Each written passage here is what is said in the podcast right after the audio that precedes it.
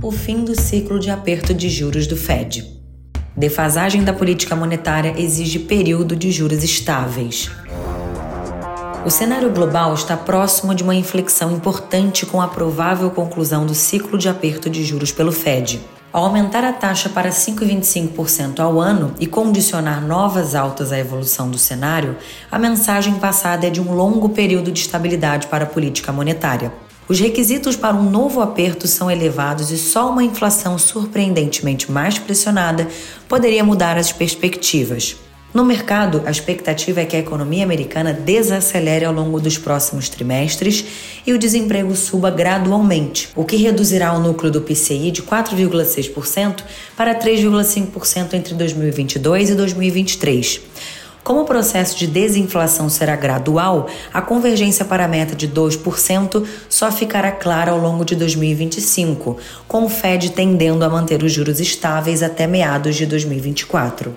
A curva, porém, mostra cortes a partir de setembro de 2023, algo que só ocorreria com hard landing, o que, segundo os dados recentes e o balanço saudável das famílias e das empresas, parece improvável.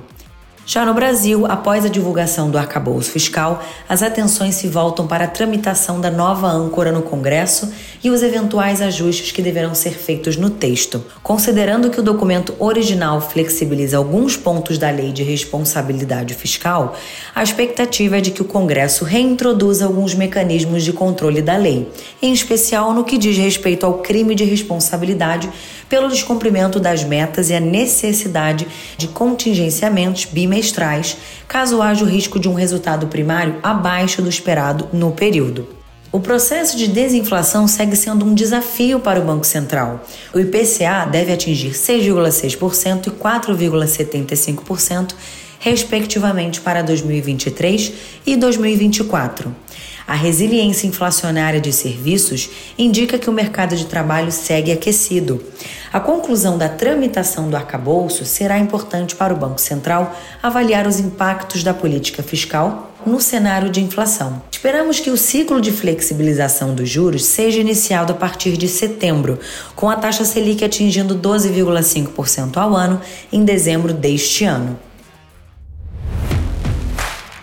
No que Lima viu, o arcabouço fiscal e a desaceleração esperada da atividade elevam a probabilidade do Banco Central reduzir a Selic ao longo de 2024 o que justifica uma posição aplicada no contrato futuro de DI janeiro de 2025. Entretanto, a curva curta já embute o cenário de cortes que acreditamos no curto prazo, o que indica que uma posição neutra no vértice de janeiro de 2024 faz sentido. A proteção contra surpresas inflacionárias, juntamente com os elevados cupons dos títulos, também justificam as compras das NTNBs de 2025 e NTNBs de 2030.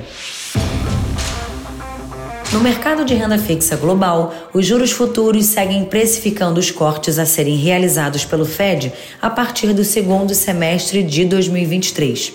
Avaliamos que isso seja pouco provável de acontecer e, portanto, acreditamos que as Treasuries de dois anos sejam a alternativa mais adequada. Da mesma forma, a expectativa de uma política monetária mais dura por mais tempo também indica um caminho para posições tomadas nas Treasuries de 10 anos o fim do ciclo de aperto de juros pelo Fed e a provável continuidade de aperto do Banco Central Europeu justificam a venda do dólar frente ao euro. No caso do real, a valorização observada recentemente justifica neutralidade dada à assimetria do risco e retorno de uma estratégia com a moeda brasileira. Na renda variável, a recuperação parcial após as perdas de fevereiro e março, somada ao arcabouço fiscal, cria um cenário um pouco mais favorável à frente. O setor defensivo é o preferido frente à expectativa de desaceleração da atividade doméstica. O fim do ciclo de aporte do Fed, a forte recuperação da economia chinesa no primeiro trimestre e a expectativa de continuidade de melhora do ambiente justificam uma posição comprada nas empresas ligadas ao ciclo econômico global. Por outro lado, nos fundos imobiliários, as incertezas domésticas seguem justificando uma exposição neutra na classe de ativos. Contudo, há descontos elevados em fundos de recebíveis e de tijolo, que apresentam boas oportunidades de alocação. Com relação às bolsas globais, a expectativa de redução do crescimento da economia americana implica a posição vendida no S&P 500. Na Ásia, os sinais de retomada da economia e do mercado imobiliário chinês justificam a manutenção da posição comprada no MSCI de emergente. A bolsa de Xangai deverá ser a grande beneficiado, o que também torna a manutenção de uma estratégia comprada interessante.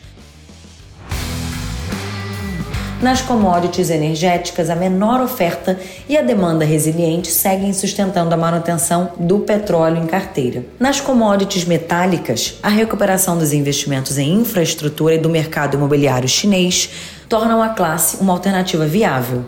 No setor agrícola, Boa Safra agora indica venda nas commodities ligadas a esse mercado. A carta do gestor completa do mês de abril e os relatórios dos fundos já estão disponíveis em quilima.com.br. Bons negócios e até a próxima!